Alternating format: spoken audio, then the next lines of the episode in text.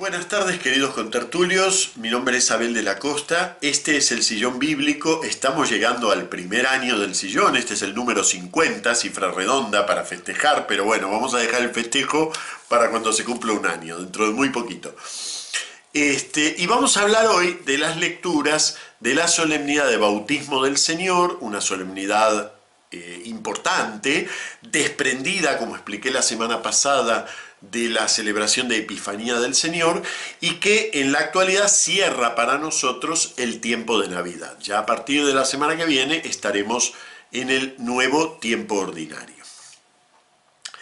Muy bien, el bautismo del Señor es una escena muy linda para aquellos que les cueste esto de la distinción de teologías entre Mateo, Marcos, Lucas, aquellos que vienen de una formación en la que el Evangelio es primordialmente una fuente, podríamos decir así, biográfica de la vida del Señor, tienen aquí un texto muy bueno como para constatar cómo los evangelios hacen teología narrativa, es decir, a través de una narración de una escena que la han recibido todos de la misma tradición cristiana, sin embargo cada uno de ellos va elaborando y va expresando algo propio acerca de lo que nos quieren enseñar, catequizar acerca del Señor. Eh, les dejo aquí abajo en la caja de texto del vídeo, les dejo este, un link al, al, comparador de textos del testigo fiel donde tienen la sinopsis de los tres relatos del bautismo del Señor, Mateo, Marcos y Lucas. Nosotros nos toca hoy ciclo A, nos toca leer el de Mateo. El de Mateo es más desarrollado que el resto. Y es interesante verlo, sobre todo en comparación con lo que es su fuente más inmediata, que es el de Marcos. ¿eh?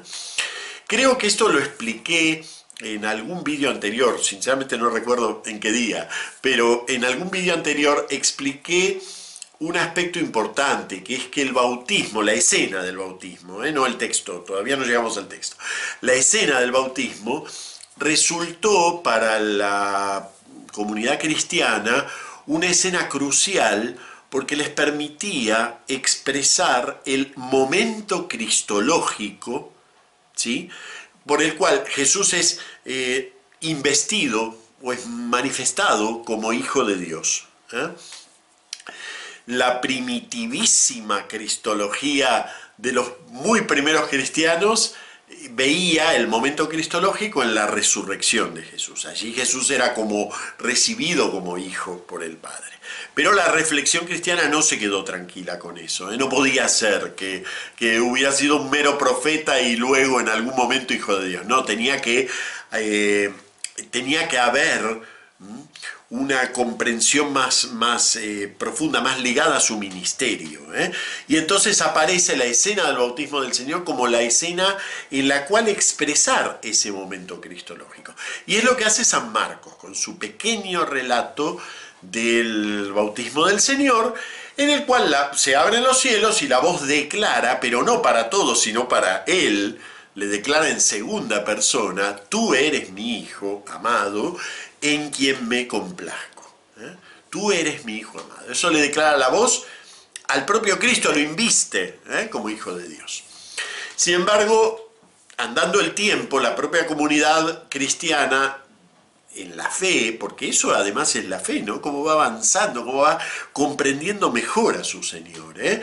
Entonces en la fe la comunidad cristiana va viendo que no es posible que en un determinado momento de la vida de Jesús, 20, 30 o 50 años, no importa, pero en un determinado momento de la vida de Jesús, Él sea investido como Hijo de Dios. No, lo tuvo que haber sido desde siempre.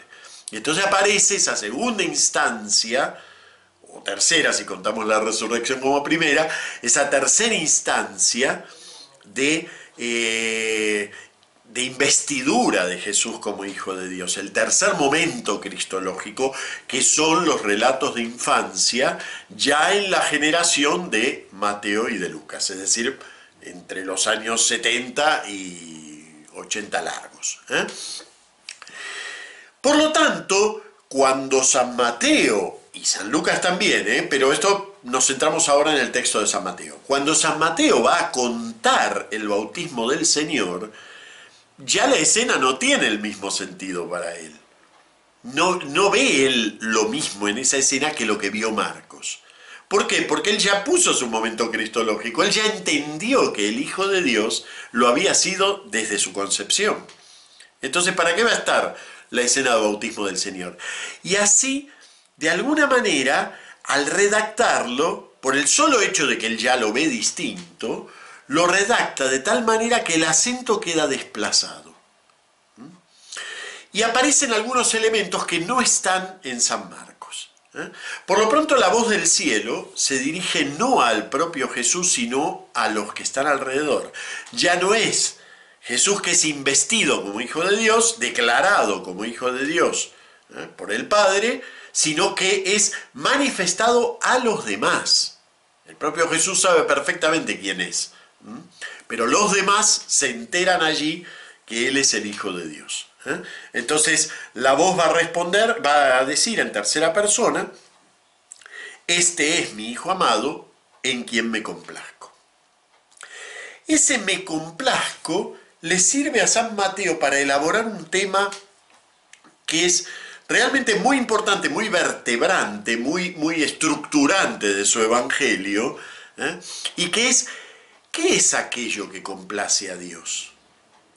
¿Qué es la vida del creyente que complace a Dios? Y ahí aparece un elemento que es exclusivo de este relato del bautismo en la versión de San Mateo cuando Jesús se acerca a ser bautizado, en principio Juan el Bautista se niega, ¿no? Dice, no, pero ¿cómo te voy a bautizar yo? Que soy el que tiene que ser bautizado. ¿eh? Y entonces Jesús le responde, eh, déjame ahora, pues conviene que cumplamos toda justicia. Esas dos palabritas, cumplir y justicia, son de las preferidas del Evangelio de San Mateo.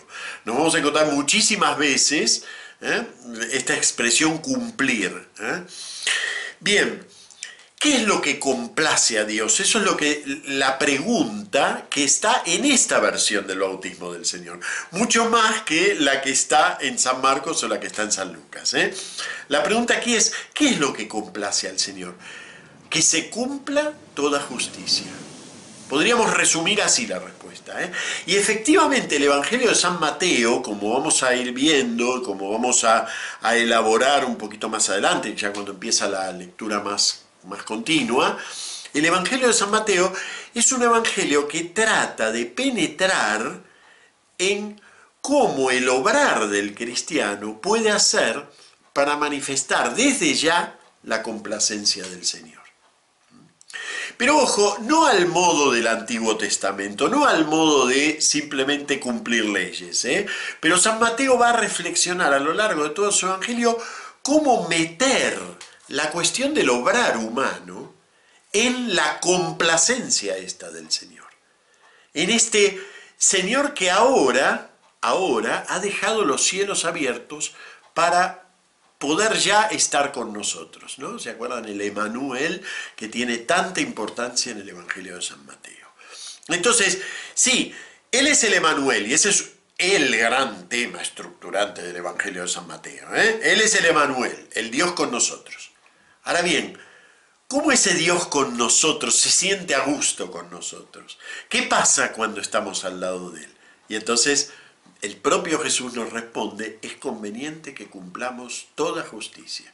Es decir, eh, el ideal de, esa, de ese cristiano que supera la justicia del Antiguo Testamento y llega a comprender y a vivir la voluntad de Dios de tal modo que eh, puede decir que complace al Padre, viene a ser el modelo que San Mateo nos pone en la escena del bautismo del Señor para que entendamos que Él va a contar la vida de Jesús, pero no ociosamente, sino que la va a contar precisamente para que entremos en esa dinámica de cumplimiento, en ese, en ese imitar el cumplimiento del Señor. Fíjense que este tema está ya avanzado desde el principio del Evangelio. ¿eh?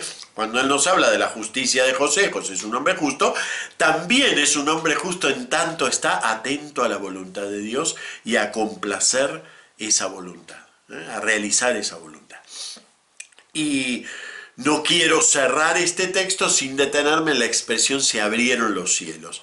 San Mateo utiliza aquí el mismo verbo que utiliza Ezequiel al inicio, cuando nos dice que él estaba a orillas del río y se abrieron los cielos. Ese es un, eh, eh, usa exactamente aquí el mismo verbo, incluso en la misma conjugación. Y luego también es el mismo verbo que, utiliza Isaías en un texto precioso que hemos leído ayer en el oficio de lecturas, que nos dice, Ojalá abrieses los cielos y descendieses derritiendo a los montes con tu presencia. Eso que era un deseo en el Antiguo Testamento es lo que nos quiere mostrar San Mateo que ha quedado realizado en el Emanuel.